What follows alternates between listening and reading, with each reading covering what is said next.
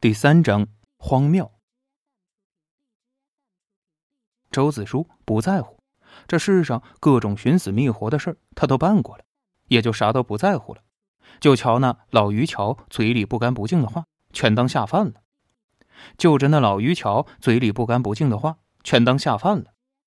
吴鹏船慢慢的分开河水，河岸那头有姑娘糯糯的叫道：“菱甲卖菱甲。”就仿佛。年光同着河水一般缓慢的流淌，周子舒想，真死在这儿了也值当了。他路过，他路过蓬莱的时候，探访过传说中的仙山，当时在半山腰上就这么想的。可后来又觉得，传说中杏花烟雨的江南还没细细浏览过，有些亏，便又一路南下到了江南。眼下他又恍然间生出这种感慨。咬了一下手指里又干又硬的饼，鼓着腮帮子，使劲的嚼了半天，好容易咽下去。晃晃脑袋，又寻思：看了江南三山五岳，可还没去过呢，还是亏。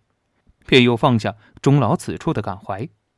忽然，老于桥像是被唾沫星子给噎住了一样，骂声停了下来，弓着背，微偏着头，一双眼睛却是眨也不眨的望着一个方向。周子舒有些奇怪，便从船里微微探出头来，顺着他的目光望过去，只见老于桥定定瞅着两个岸边行路的人，正是那酒楼上的灰衣男子和美貌少女。老于桥头发虽白，一双眼却是目光似电似的，仔细看来，藏在一头乱发下的太阳穴还微微凸起，手掌粗大，筋骨虬结。不用说，周子舒只要不是瞎子。都能看得出这老头身手不简单，叫他这样戒备的盯着看，想来那摇摇一对似的萍水知己也不是什么简单的人。美貌少女这会儿虽然蹦蹦跳跳，却始终谨慎的走在那男子身后一丈左右的地方，丝毫不敢逾越。周子舒扫了一眼，便知道这姑娘灰衣人下人或者侍妾之类的身份。这姑娘虽然有些刁蛮。相貌形容却颇对他的胃口，可到底是别人的人，便也不多打量，收回目光，接着对付手里的干饼。江湖嘛，走到哪儿都有是非，朝堂是个名利场，江湖便是个是非场。有人总想不明白这件事儿，好像仗剑骑马走天涯是件多了不起的事似的，临死还在念叨着。不过眼下是是非非。和他这一个人吃饱了全家不饿的人又有什么关系呢？老于桥住着嘴，周子舒反而觉得有些寂寞，便吼了一声：“老张，你这饼子欠点咸淡味儿，甭管粗盐细盐的，好歹多放点啊！”老于桥火冒三丈的骂道：“恁娘嘞，那么大个饼都堵不住你的嘴，有饼吃还他奶奶的嫌东嫌西！”饿死你个兔崽子三天！看你吃屎不说香！他一张嘴就仿佛停不下来的趋势，周子舒就笑了，咬着干饼也有劲儿了，觉得自己有点贱。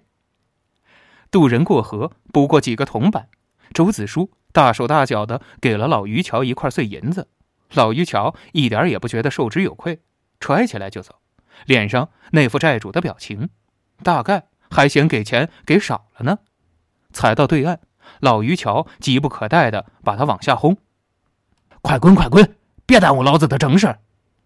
周子舒慢慢悠悠的把最后一块饼扔到嘴里，伸了个懒腰，从船舱里钻出来，含含糊糊的说道：“嗯，看着投胎吗？”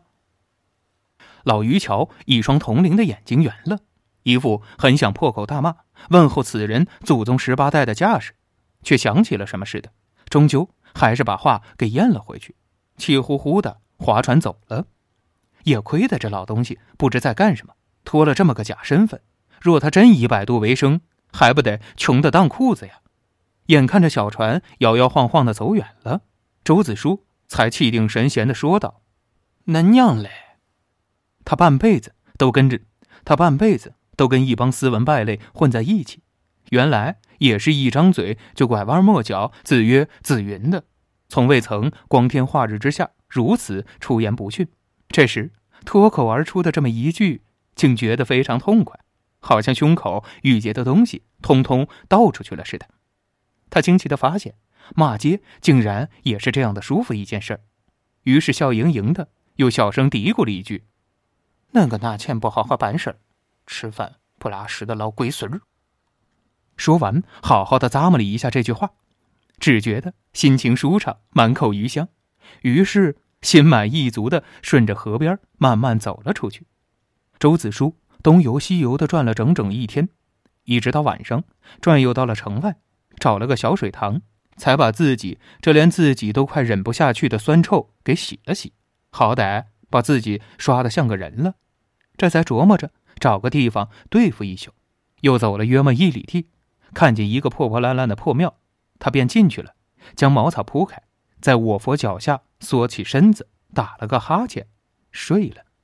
尽管他现在心里没事儿脑袋一碰到茅草就能一觉睡到第二天天亮，仍然是得在没人打扰的情况下。半夜的时候，不远处一阵脚步声和人声，还是把他吵醒了。三个人出现在荒庙门口，一股子血腥味就扑面而来。周子舒。睁开眼，皱皱眉，受伤的人头上戴着斗笠，不知有没有意识。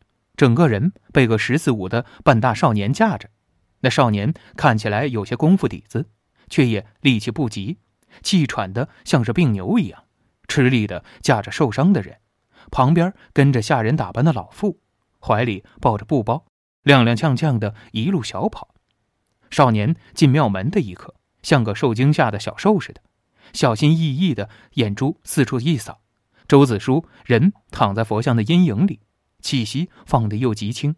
少年一开始没留神，低声对那斗笠的男人说道：“李伯伯，咱们在这躲上一会儿吧，我瞧您的伤。”话还没说完，那就剩半条命的人硬从少年身上挣脱下来，勉强站直了，双手对着周子舒的方向一抱拳，说道。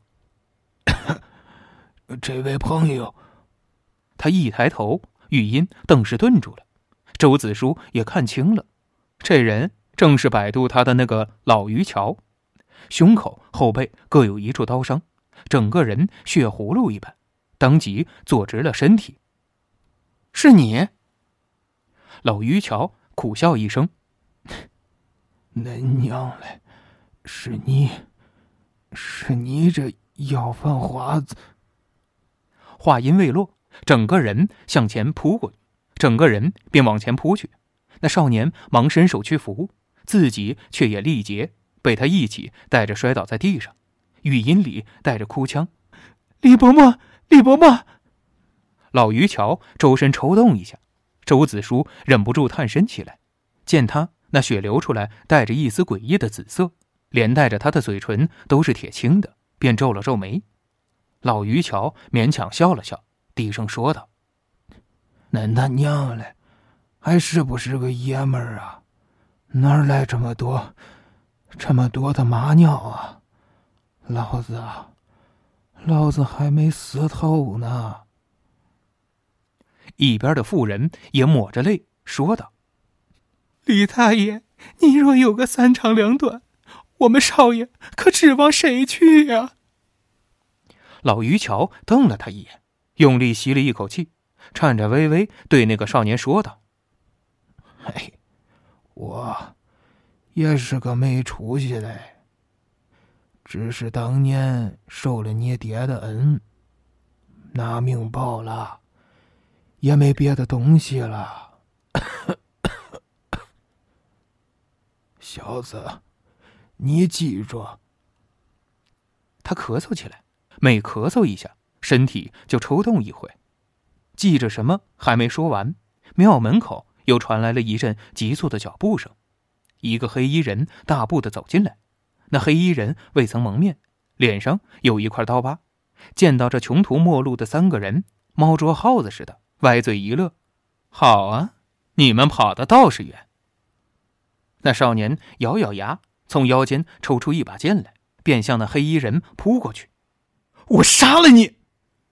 怎奈气势惊人，实在是一身三脚猫的功夫。瞧着浓眉大眼，挺灵气的，人却笨手笨脚的，一招都没使出来，便被那人轻描淡写的挑去了兵器，反掌一拍，正好拍在他小腹上，逗猫似的将他弹出了一丈多远。